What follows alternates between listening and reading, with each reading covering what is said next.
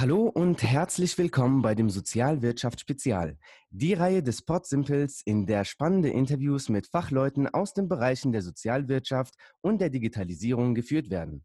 Dieser wird an jedem Mittwochabend veröffentlicht und wenn du Lust hast, dich zu uns zu gesellen, dann bist du jeden Mittwoch herzlich eingeladen. So, kommen wir jetzt zu unserem heutigen Gast. In unseren Interviews betrachten wir ja die Sozialwirtschaft aus unterschiedlichen Brillen. Uns ist es wichtig, dass wir nicht nur mit Experten und Expertinnen sprechen, die aus der Sozialwirtschaft kommen, sondern vielmehr möchten wir ja die Digitalisierung aus diversen Perspektiven betrachten. Umso mehr freue ich mich für den heutigen Gast. Und zwar bei dem heutigen Gast haben wir mehrere Perspektiven auf einmal. Wir haben heute einen Ingenieur bei uns, der jedoch in der und für die Sozialwirtschaft tätig ist. Professor Dr. Dietmar Wolf. Sehr spannender Werdegang vom Offizier zum Vorstandsmitglied des Fachverbands für Informationstechnologie in der Sozialwirtschaft.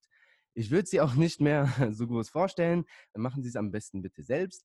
Dietmar Wolf, herzlich willkommen bei uns im Sozialwirtschaftsspezial. Ich freue mich. Ja, guten Morgen darf man ja noch sagen, Herr Etahiri. Äh, herzlichen Dank auch für die Einladung zu diesem äh, Podcast. Ähm, ja, wo fange ich an? ich könnte mir etwas sagen. Ähm, ich glaube, jede, jede Sache, die ich gemacht habe, hat einem was mitgegeben und hat äh, äh auch führt dazu, dass man heute vielleicht gewisse Dinge machen kann oder auch äh, sich zutraut, gewisse Dinge zu beurteilen oder auch mhm. mal sich zutraut, gewisse Dinge zu sagen an der entsprechenden Stelle. Und mhm. von daher herzlichen Dank, dass ich heute Morgen die Möglichkeit habe, ein paar Dinge äh, zu sagen an dieser Stelle. Yes. Ja, zum Lau zur Laufbahn, Sie hatten ein paar Dinge schon angedeutet. Ähm, der Offizier, das war damals so ein bisschen äh, eine logische Konsequenz aus zwei Sachen. Zum einen äh, bin ich aufgewachsen in einer, in der damals der größten Garnisonstadt Europas, nämlich in ah. Koblenz. Das ah, heißt, man hat also immer Soldaten um sich drumherum gehabt. Also mein Fußballtrainer war Soldat, mein äh, Posaunenlehrer war Soldat, äh, unser Orchesterleiter war Soldat.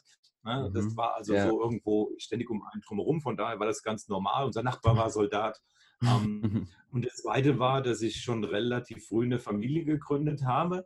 Mhm. Ja, und äh, so war es eine gute Möglichkeit, damals das Studium äh, des Maschinenbaus, was durch meinen Vater geprägt war, äh, mhm. anzugehen ähm, und gleichzeitig dann auch Geld zu verdienen. Ja. Mhm. Ähm, ich hatte dann die große Chance, äh, die Zeit wirklich auch optimal zu nutzen. Insofern dass ich nach dem Studium noch mal kurz äh, ja, Zugführer war. Das heißt, ich hatte im Prinzip, sage ich mal, eine Werkstatt, eine Autowerkstatt zu leiten ja. äh, damals. Ja, äh, war aber gleichzeitig zu dem Zeitpunkt auch stellvertretender Kompaniechef und das hat auch etwas geprägt, weil ich mhm. da in sehr jungen Jahren, was war ich, 25 oder so, mhm. plötzlich Verantwortung für 120 Menschen hatte, die ich zu führen hatte. Ja, das ist eigentlich auch nicht so üblich, ja, in so jungen Jahren äh, solche Positionen reinzukommen. Absolut dann aber wieder zurück nach Hamburg an, an die Universität der Bundeswehr, äh, dort promovieren ähm, mhm. über ein Thema Bildverarbeitung und Mustererkennung. Das ist schon so die erste weg vom, vom Ingenieur, vom, vom reinrassigen mhm. Maschinenbauingenieur.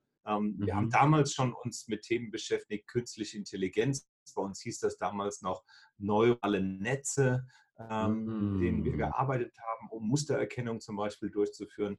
Bei mir war es ein Hintergrund äh, aus dem Biologiebereich, damals mit der Firma Bayersdorf zusammen ging es mhm. um Ersatzmethoden für Tierversuche, ja, wie man also an dem ah. Verhalten von Zellen, die mit toxischen Substanzen beaufschlagt werden, ähm, die, äh, ja, an deren Verhalten erkennen kann, wie toxisch diese Substanzen waren, wie schädlich sie waren. Okay, und äh, ganz kleine Zwischenfrage. Wie kamen Sie sozusagen zu, von Ihrer Werkstatt dann irgendwie zu, äh, genau, zu diesem Thema jetzt in Ihrer Promotion? Sodass Sie dann gesagt haben, so Gut, das ist halt manchmal, ne, das hatte wenig miteinander zu tun. Ja? Also ich bin genau. äh, an die Universität wieder zurück ähm, und bin im Prinzip äh, der, der Nachfolger meines Betreuers, der mich in meiner Diplomarbeit betreut hatte, äh, geworden. Und der hatte sich da schon mit Bildverarbeitung ah, äh, okay. beschäftigt.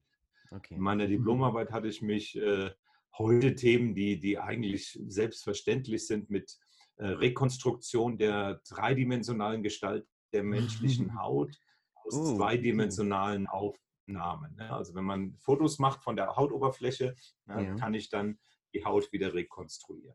Das Spannende an den Sachen ist immer dann, wenn ich auch sehe, was ich damals zum Beispiel für eine Hardware genutzt habe, für die Bildverarbeitung. Das war ein Rechner, der war so groß wie so ein, so ein Schreibtisch hier, müssen Sie sich den vorstellen. Ja. Und äh, die Funktionalität, die da drin war, das haben Sie heute nicht komplett, aber in Teilen in Ihrem mhm. iPhone drin. Mhm. Und mhm. das zeigt so ein bisschen vielleicht auch die Entwicklung seit dieser Zeit, mhm. Äh, wo wir heute äh, stehen und was heute äh, IT oder Informationstechnologie ähm, tatsächlich leisten kann. Mhm. In welchem? Ja, ich habe parallel. Ganz kurz, ganz kurz nochmal eine kleine Frage. Und was für einen Zeitraum sprechen wir jetzt? Also diese Entwicklung jetzt? Also wann war es damals, wo Sie sozusagen dann auch diese riesen äh, Computer noch nutzen? Muss ich rechnen.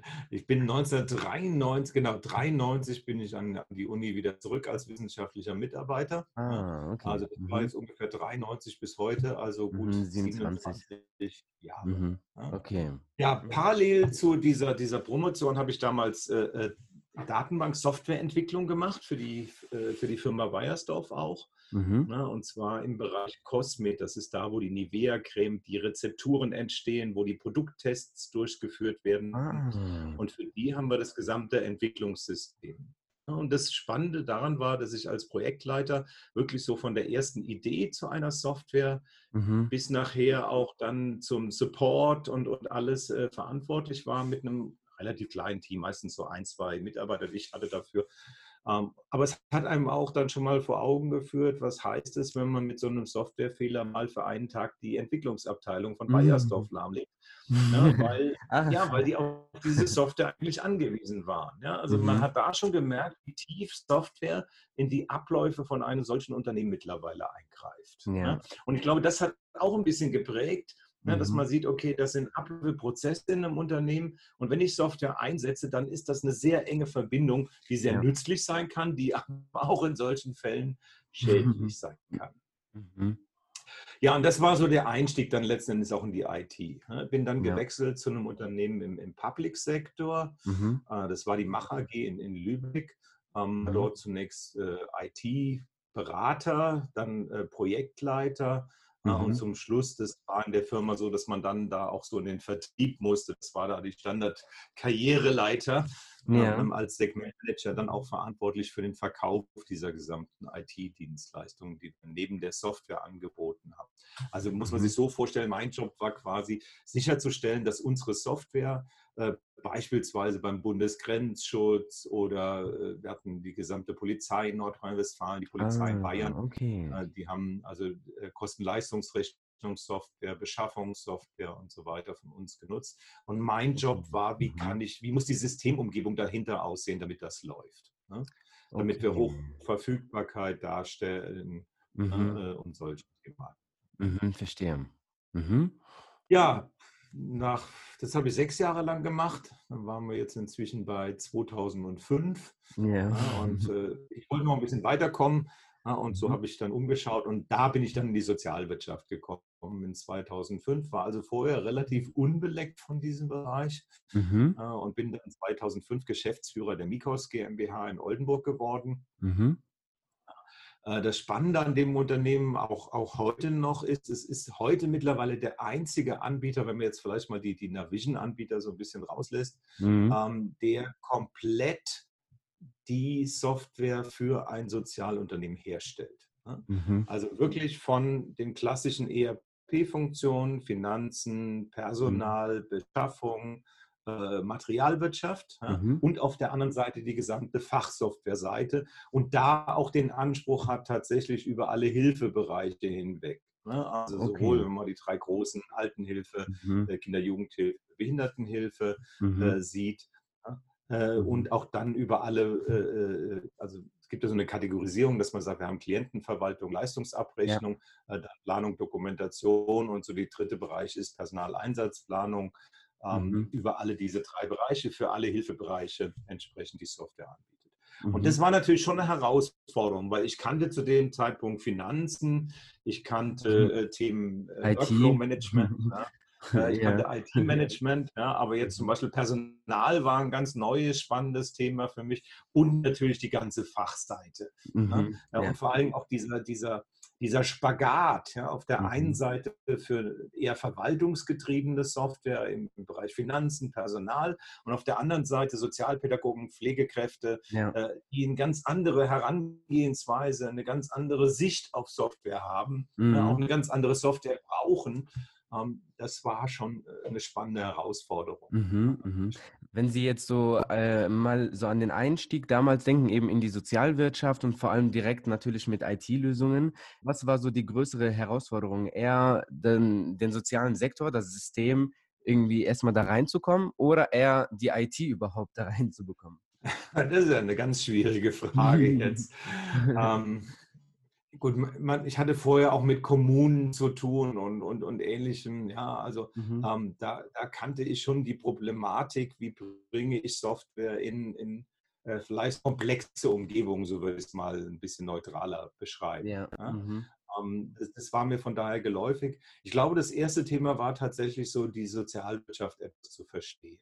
Ja. ja? Ähm, ähm die Anforderungen äh, zu verstehen, die doch ein bisschen anders sind, auch die, die Haltung, die durchaus ein bisschen anders ist. Ich meine, ein mhm. bisschen hat mir geholfen.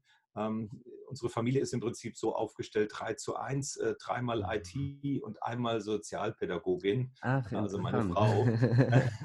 und von daher hat mir das schon ein bisschen vom Verständnis schon geholfen. Meine Kinder sind beide auch eher im IT-Bereich gelandet. Ah, ja, ähm, interessant. Also mhm da hat schon an der einen Stelle äh, das, das geholfen, dass man ein gewisses Verständnis hat, aber trotzdem reinzukommen, auch diese Abläufe in den Unternehmen zu verstehen, mhm. ähm, ähm das war schon, schon gewisse Themen. Ja? Mhm. Und es ging ja. dann natürlich auch ein bisschen weiter. Sie hatten äh, äh dann auch in Richtung äh, wir haben dann 2010 auch, war ich einer der Mitbegründer des FINSOZ, des Fachverbands Informationstechnologie und Sozialwirtschaft und Sozialverwaltung. Mhm. Ähm, und da haben wir ja die Überschrift FINSOZ ist so ein bisschen den Mehrwert der IT im Sozialen äh, darzustellen. Und das ist genau nochmal ein Punkt, ja. den Sie eben schon mal so ein bisschen adressiert hatten. Ne? Mhm. IT ist ja ich glaube, das wandelt sich ein bisschen mittlerweile, aber früher war eher IT so der Schuldige ne, mhm. für gewisse Overheads. Äh, äh, also ich habe mal Diskussionsrunden gehabt und da, da ist mir vorgehalten worden, ihr ITler seid ja dran schuld, dass wir so viel dokumentieren müssen. Oh. Ich habe dann nur gesagt, wenn Sie der Meinung sind, dann haben, machen wir Schluss jetzt hier, dann sage ich ja und ich gehe nach Hause. Ja, wir konnten dann im mhm. Gespräch aber doch noch mal ein bisschen hinterfragen, warum wird denn so viel dokumentiert? Mhm. Ja, wo, wo, kommen denn die Ängste? Und das ist genau das, was ich eben schon mal meinte. Das Schwierige ist tatsächlich, hinter die Dinge zu kommen. Mhm. Ja, die Dinge wirklich zu verstehen. Nicht vordergründige Aussagen äh, zu verstehen, äh, sondern äh, äh, äh Sie kennen das auch vielleicht in entsprechenden entsprechende Methoden anzuwenden, dass man dann auch an das eigentliche Anliegen dahinter kommt. Ja. Und das ist vielleicht jetzt auch wieder ein bisschen die Brücke zu meiner Tätigkeit jetzt, mhm. ja, weil als Professor habe ich natürlich jetzt die Möglichkeit, viele Dinge, die ich vorher praktisch gemacht habe, jetzt vielleicht auch noch mal ein bisschen theoretisch aufzubereiten ja. und äh, äh, entsprechend dann auch die Theorie dazu hindern, noch mal sauber rüberzubringen. Ja. Ähm, jetzt seit 2012 äh, Professor ich sage mal kurz abgekürzt für Wirtschaft Wirtschaftsinformatik, die Professur ist ein bisschen länger, die nennt sich Informations- und Kommunikationssysteme für betriebliche Aufgaben. Mhm. Ähm, ich mhm. mache aber leider im Moment relativ wenig Software-Themen und ähnliches an der Hochschule.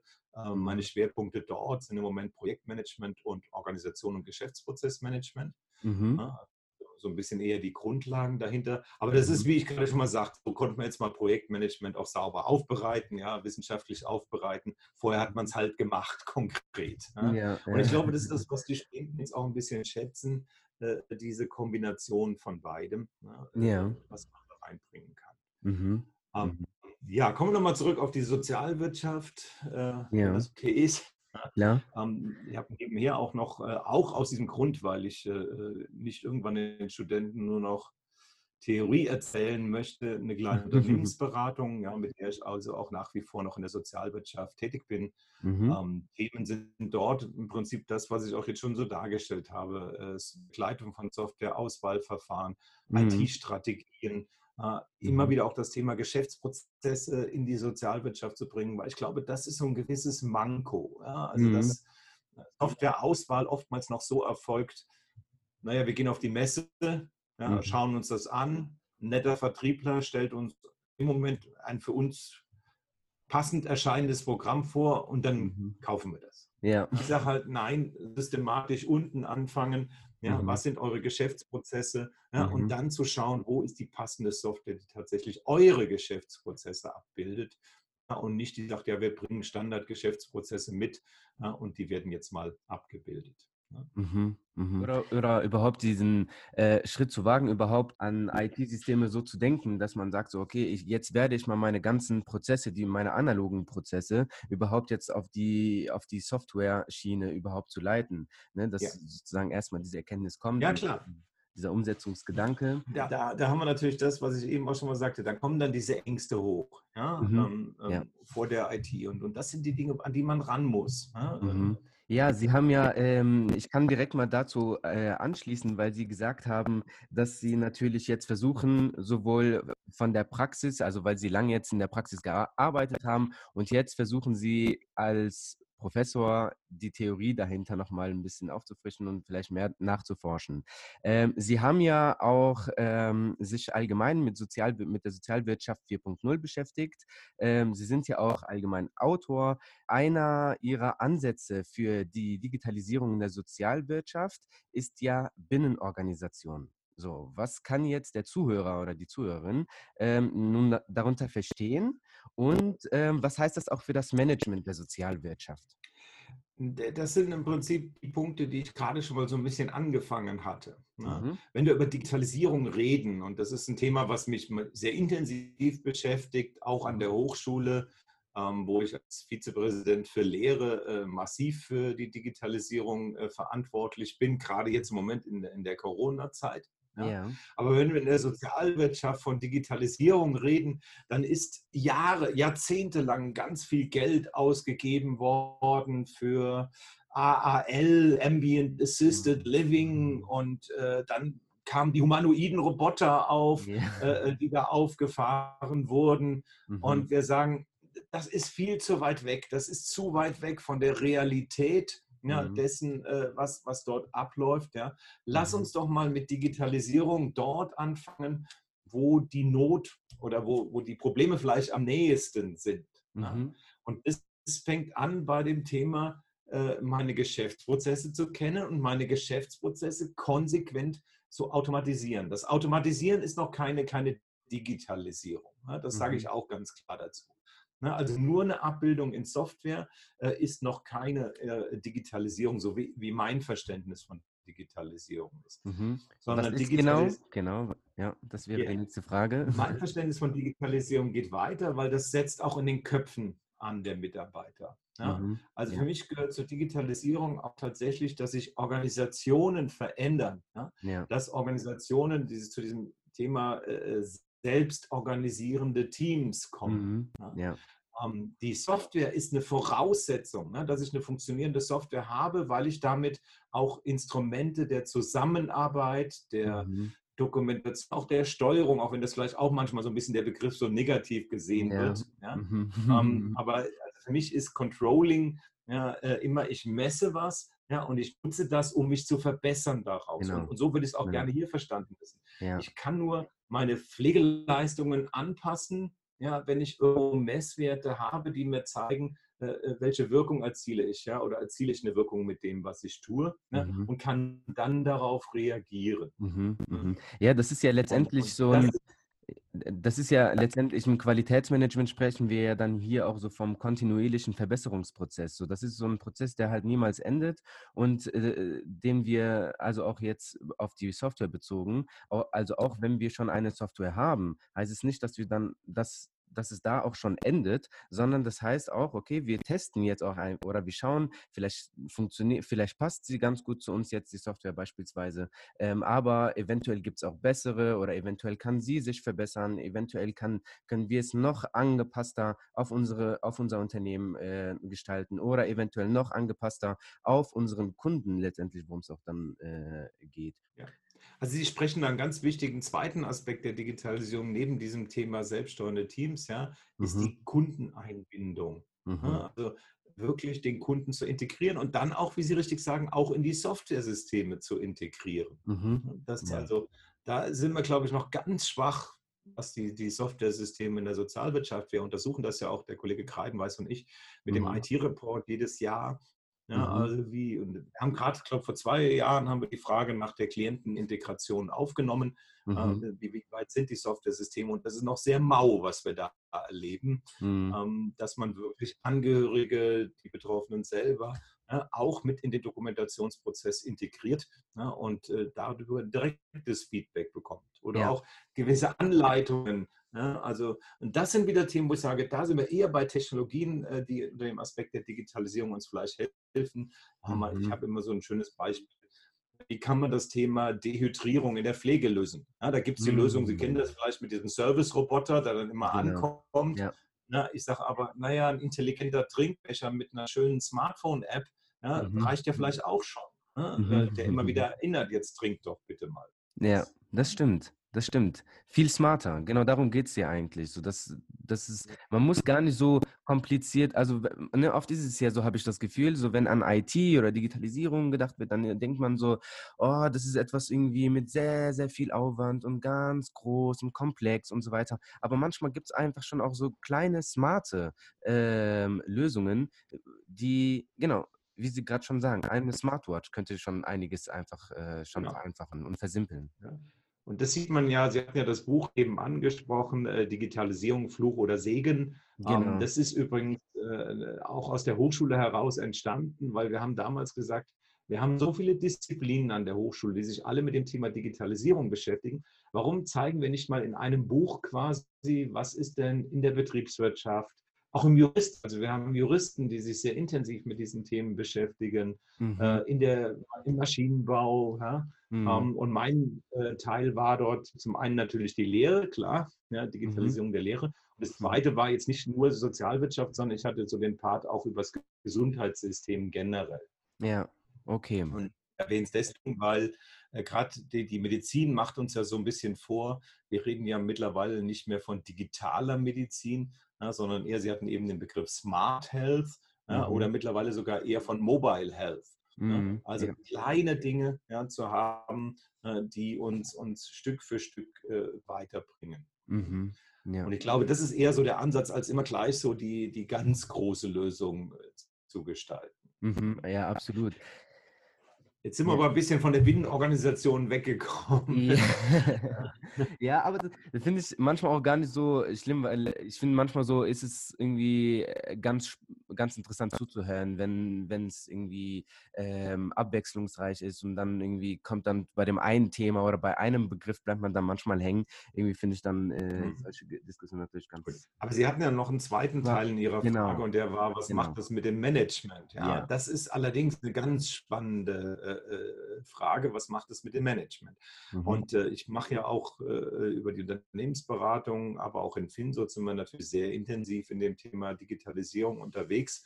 Mhm. Ähm, dort auch viel in die Richtung äh, auch konkrete Projekte zu begleiten in Richtung Digitalisierung. Also überhaupt erstmal eine Digitalisierungsstrategie zu erstellen mhm. ja, und dann konkret auch umzusetzen. Was bedeutet das? Ja. Und was ich da halt immer erlebe, ist, dass es wirklich ein, ein also es ist so auf der obersten Ebene die Geschäftsführungen und so weiter, äh, auf der Ebene, die wollen. Ja. ja? Die, die haben verstanden, es muss sich hier etwas ändern. Ja. Äh, die Mitarbeiter, da kann man sicherlich sagen, haben wir so vielleicht zwei Klassen oder auch vielleicht fließende Übergänge, ja, von denen, wir sagen gerade immer wieder auch die junge Generation, ja, die, mhm. wenn sie ins Pflegeheim kommt und Sie sprachen eben mal von diesen Papierakten, mhm. Ja, äh, mhm. Vielleicht auch noch den Desktop-PC da auf dem Schreibtisch. Yes. Ja, die fragen dann erstmal, was ist das? Wo mhm. bitte kann ich mit meinem Smartphone hier äh, dokumentieren? Mhm. Und auf der anderen Seite haben wir die Generation, oder ich will es noch nicht mal in der Generation festmachen, äh, haben wir diejenigen, die doch sehr skeptisch äh, äh diesen gesamten Entwicklungen gegenüberstehen. Ja. So, und dazwischen, sage ich immer, haben wir so das mittlere Management. Mhm. Ja? Mhm. Äh, und das mittlere Management, das ist so, auf der einen Seite, glaube ich, sehen Sie auch so ein bisschen Notwendigkeit. Auf der anderen Seite verstehen Sie eins, wenn wir jetzt über selbststeuernde Teams und ähnliches reden, mhm. dann fällt dazwischen irgendwo so ein bisschen was weg. Mhm. Oder die Aufgaben wandeln sich sehr ja. extrem dazwischen. Ne? Mhm. Und das schürt, glaube ich, gerade an der Stelle äh, äh ganz große Ängste, mhm. äh, gerade so beim, beim mittleren Management, ne? wie denn die mhm. Zukunft an der Stelle aussehen wird. Mhm. Und ähm, das ist vielleicht auch ein Teil der Probleme, warum wir da nicht so ganz weiter oder auch vielleicht ja. nicht auch schneller weiterkommen. Mhm. Würden Sie sagen, auch berechtigt, also diese Bedenken? Also des mittleren Management sozusagen?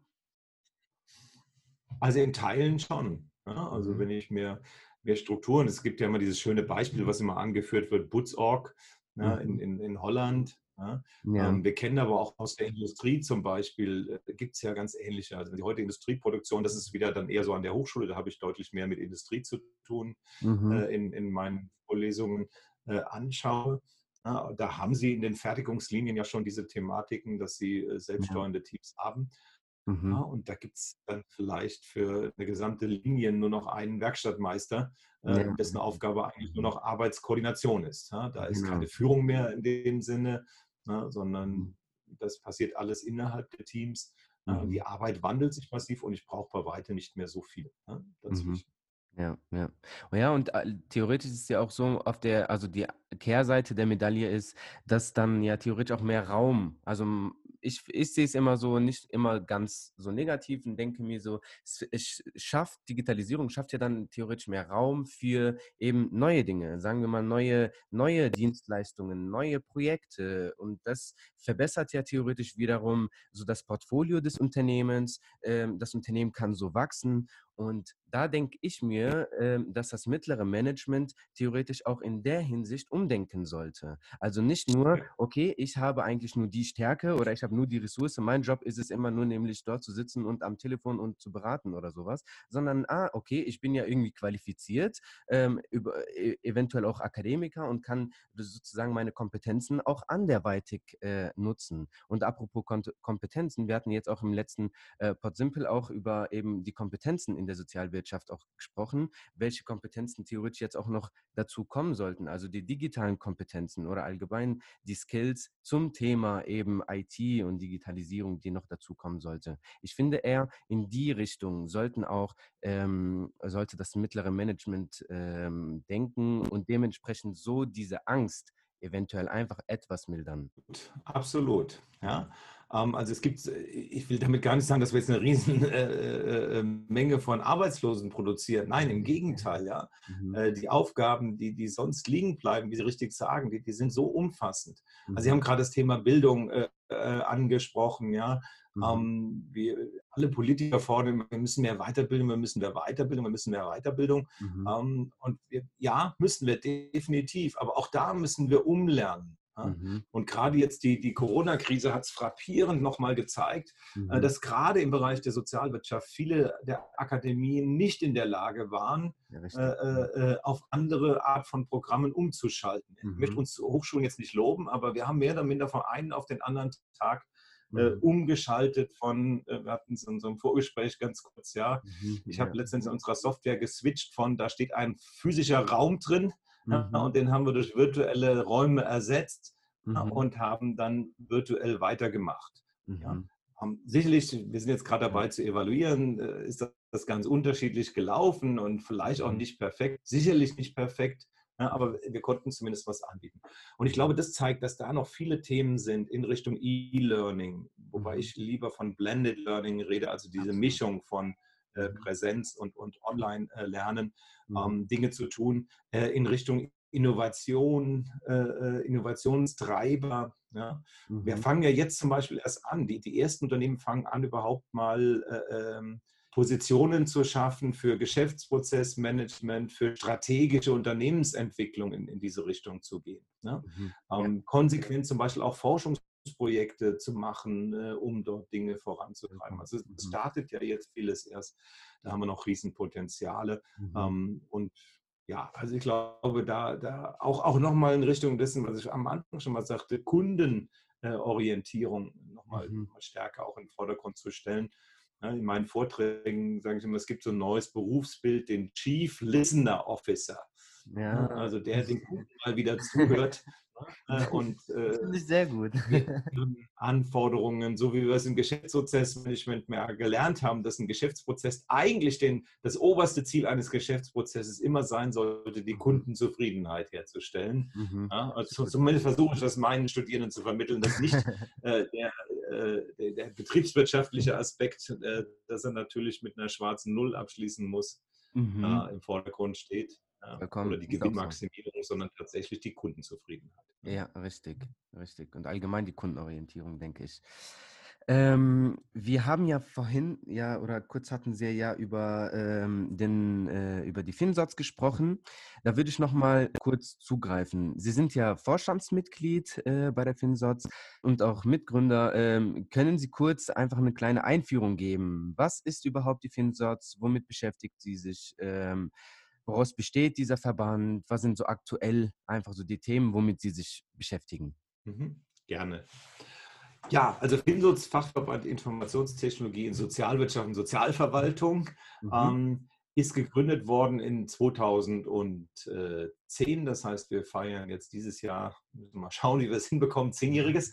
Ähm, ja. Und es ist äh, äh eine konsequente Entwicklung gewesen aus äh, einem, einem Treffen. Es gibt in Eichstätt einmal pro Jahr äh, die Fachinformatik Sozialtagung mhm. äh, und äh, eine sozialwirtschaftliche Fachtagung, so rum. ähm, und ähm, was da schon immer stattgefunden hat, ist, dass es einen Austausch gab zwischen äh, den Softwareanbietern oder IT-Anbietern und den äh, Sozialunternehmen. Mhm. Und das ist, glaube ich, ein ganz wesentlicher Unterschied von FinSoz, wenn wir das auch vergleichen mit den Bereichen, mit denen wir natürlich jetzt auch zu tun haben.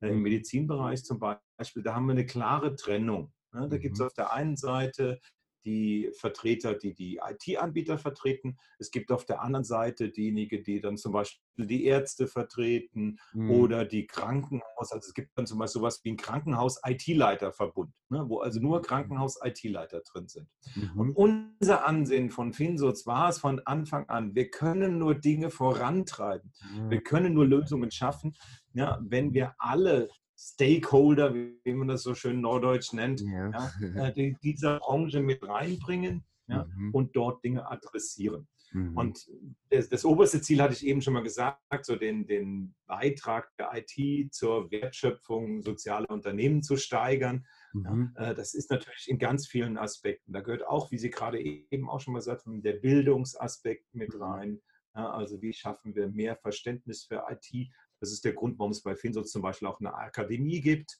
mhm. ja, äh, mit der wir jetzt seit, seit Anfang an immer wieder Themen suchen, die halt nicht so am Markt verfügbar sind, Beispiel? gemacht werden. Also im, ja, zum Beispiel sind unsere, unsere äh, Compliance-Themen, ja, ah, äh, auch Datenschutzschulungen mhm. zum Beispiel, aber wirklich dann ganz dezidiert abgestimmt auf äh, die Sozialwirtschaft. Ja. Mhm. Oder ich habe immer mal wieder äh, auch agiles Projektmanagement gemacht als Schulungen. Mhm. Äh, also solche Themen, die wirklich ganz gezielt sagen, okay, oder Softwareauswahl zum Beispiel, ja, so, oder mhm. Geschäftsprozessmanagement. Mhm. Mhm. Und wie wird das kommen? Also wie kommt das, wie kommt das überhaupt so an äh, bei, bei den sozialwirtschaftlichen Organisationen? Also es ist jetzt nicht der Boom, den wir damit auslösen, aber wir haben wirklich eine gute Auslastung im Schulungszentrum. Klar, im Moment jetzt haben wir auch da ein bisschen Probleme gehabt, weil auch ja. wir noch nicht so weit äh, waren, dass wir von heute auf morgen umstellen konnten. Mhm. Aber äh, wir haben immer wieder gerade auch so größere Formate, Foren nennen wir das, mhm. äh, wo wir Themen adressieren. Also zum Beispiel war mal ein Thema äh, Dokumentenmanagement, äh, äh, Systeme, wo können die zum Einsatz kommen.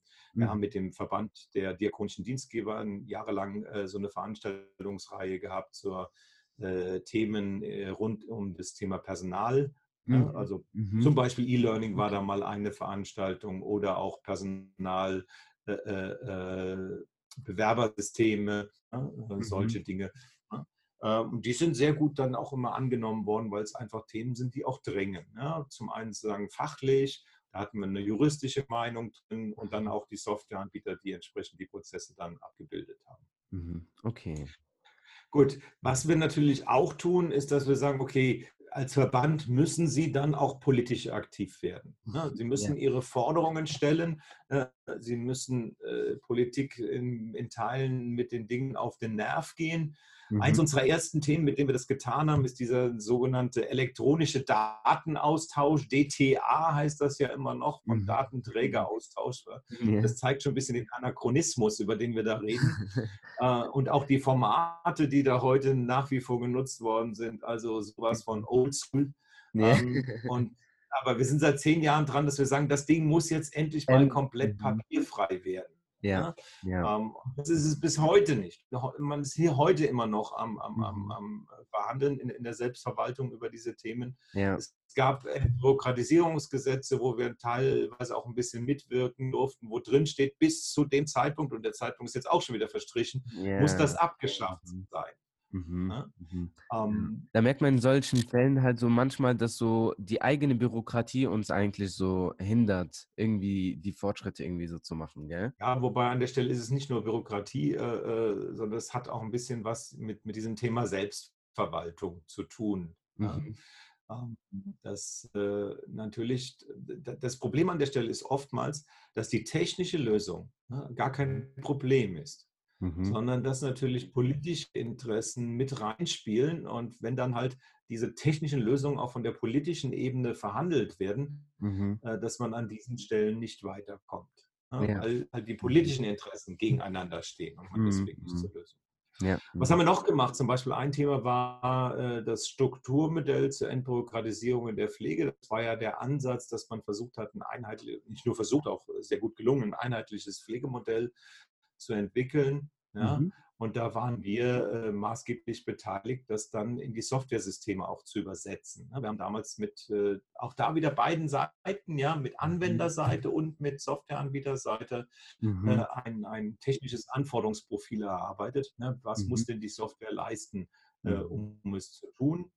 Äh, mhm. Und gerade jetzt das Aktuellste, wo wir jetzt gerade dran sind, ist, dass wir äh, letzte Woche schon und jetzt auch diese Woche nochmal, also wer Interesse hat, ist auch noch herzlich eingeladen. Was denn, wann der Podcast jetzt rauskommt? Morgen. Äh, am, morgen, das passt ja noch, genau. Also morgen und übermorgen gibt es nochmal zwei ähm, Webinare mit der Gematik gemeinsam. Ja? Mhm. Und da geht es um das Thema Pflege in die Telematik-Infrastruktur. Mhm. Die haben wir für die Softwareanbieter aufgesetzt, wo die also die Gematik informiert, was heißt das überhaupt, was ist die Telematik-Infrastruktur, wie funktioniert die. Mhm. Ähm, und der zweite Tag ist für Softwareentwickler, wo sie dann wirklich ganz kleinteilig bekommen, äh, mitbekommen, welche Komponenten gibt es, was gibt es auch alles an Dokumentation, was muss ich tun, wenn ich meine mhm. Software jetzt fit machen möchte. Denn das ist ja ein ganz äh, großes Anliegen von unserem Gesundheitsminister Spahn, ja ja. also hier äh, dieses Thema, auch, auch, das Thema Digitalisierung der Pflege auch auf dieser Schiene. Mhm. Na, und für mich ist das ein ganz wesentlicher Punkt, äh, nicht nur Digitalisierung in der Pflege, sondern das größte Problem haben wir an der Stelle oftmals auch an den Sektorengrenzen. Mhm. Ja. Ja, mit Medizinern, mit niedergelassenen Ärzten, mit Krankenhäusern, mit Apotheken. Ja, hier einen Austausch zu schaffen, dass wir auch da wegkommen von Doppelteingaben, von mhm. Bürokratie, gesagt haben, mhm. ja, und ganz einfach smarter, einfacher, effizienter werden. Mhm. Ähm, denken Sie, also sind Sie da optimistisch? Also glauben Sie so, dass, dass wir uns da sozusagen gerade auf dem richtigen Weg äh, befinden? Beziehungsweise, wenn nein, woran liegt es, beziehungsweise wie können wir eventuell diese Hürden gerade nach Ihrer Meinung nach sozusagen ähm, optimieren oder sozusagen doch einen Schritt näher kommen? Also ich bin da absolut optimistisch optimistisch.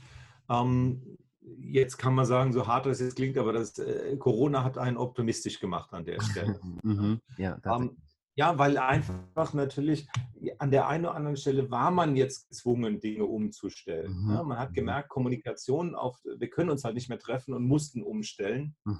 Ja.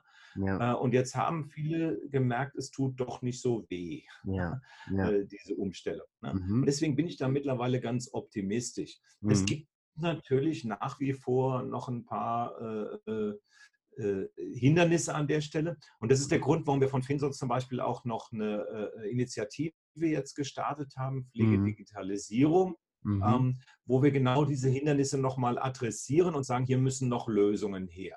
Ja? Mhm, ja. Wiederum der Erfolg dieser Initiative, den wir jetzt äh, seit zwei, drei Wochen sehen, ja, wie viele mhm. da auch mitmachen wollen und äh, das befördern, mhm. äh, zeigt mir wiederum, macht mich wieder optimistisch. Aber wie mhm. gesagt, wir haben auch ein paar Themen, äh, die liegen im Bereich der Finanzierung. Also es ist ja mhm. nach wie vor so, dass diese ganzen IT- und Digitalisierungsthemen, gut, es gab dieses kleine Förderprogramm, 10.000 Euro äh, pro Einrichtung. Ähm, aber das ist ja nur ein, Tropfen ja, auf einen heißen Stein. Ja? Wir genau. brauchen eine Grundfinanzierung. Das heißt also, äh, dass entsprechend diese Kosten mit in die Pflegekostensätze mit rein müssen. Mhm. Ähm, solche Dinge brauchen wir. Wir brauchen, wie Sie eben richtig angesprochen haben, eine Bildungsinitiative in mhm. dem Umfeld. Ja, äh, wir brauchen aber auch ganz grundlegende Dinge. Das fängt schon äh, bei der äh, äh Ausstattung oder der, der äh, Netzanbindung an. Ja, also wir Absolut, haben nach wie vor in Deutschland äh, das Problem, dass mobile Lösungen im ländlichen Raum, aber nicht nur im ländlichen Raum. Mhm. Ich bin gestern auch selbst in Berlin wieder suchen gefahren, wo ich ein 4G-Netz hatte für ein Webinar. Äh, äh, Auto hinstellen konnte und das Webinar teilnehmen konnte. Yeah. ja. Und, äh, auch da müssen wir zu, zu einer anderen Lösung kommen. Mhm, ja. Ähm, okay, jetzt komme ich mal so zur Abschlussfrage. Also zum Abschluss bitten wir ähm, gern unsere Gäste immer eine kleine Message an die Sozialwirtschaft oder allgemein an NGOs abzugeben. Ähm, also entweder allgemein zum Thema Digitalisierung, zur digitalen Bildung, zur Sozialwirtschaft oder im Mix ähm, von allem. Ähm, genau. Was ist Ihre Message denn? Ja, meine Message wäre, Digitalisierung ist möglich. Na, ich sagte eben schon mal, Digitalisierung tut auch nicht weh. Und äh, auch wenn ich diesen Satz manchmal selber hasse, sie ist eine Führungsaufgabe. Mhm. Insofern, dass Führung den Mitarbeitern dafür Freiräume geben muss. Ja? Mhm. Äh, die Mitarbeiter auch machen lassen muss, sie mhm. auch Fehler machen lassen muss. Ja, also mhm. ist auch so ein Thema Fehlerkultur in mhm. Deutschland.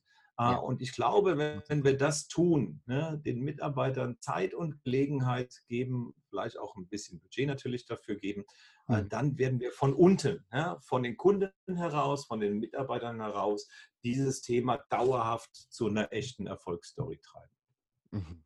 Wow, danke. Finde ich sehr gut. Sehe ich ähnlich, würde ich genauso unterstreichen, unterschreiben. danke auf jeden Fall für diesen Abschluss.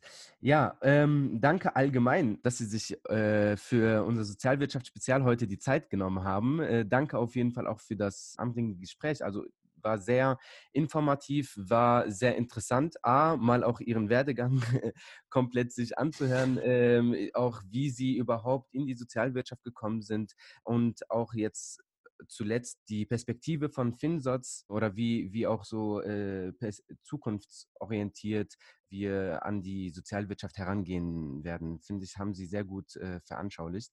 Danke auf jeden Fall dafür, dass Sie äh, heute dabei waren. Ja, Herr Etayeri, ich danke auch für die Chance, das zu tun. sehr gern. Tschüss. Tschüss.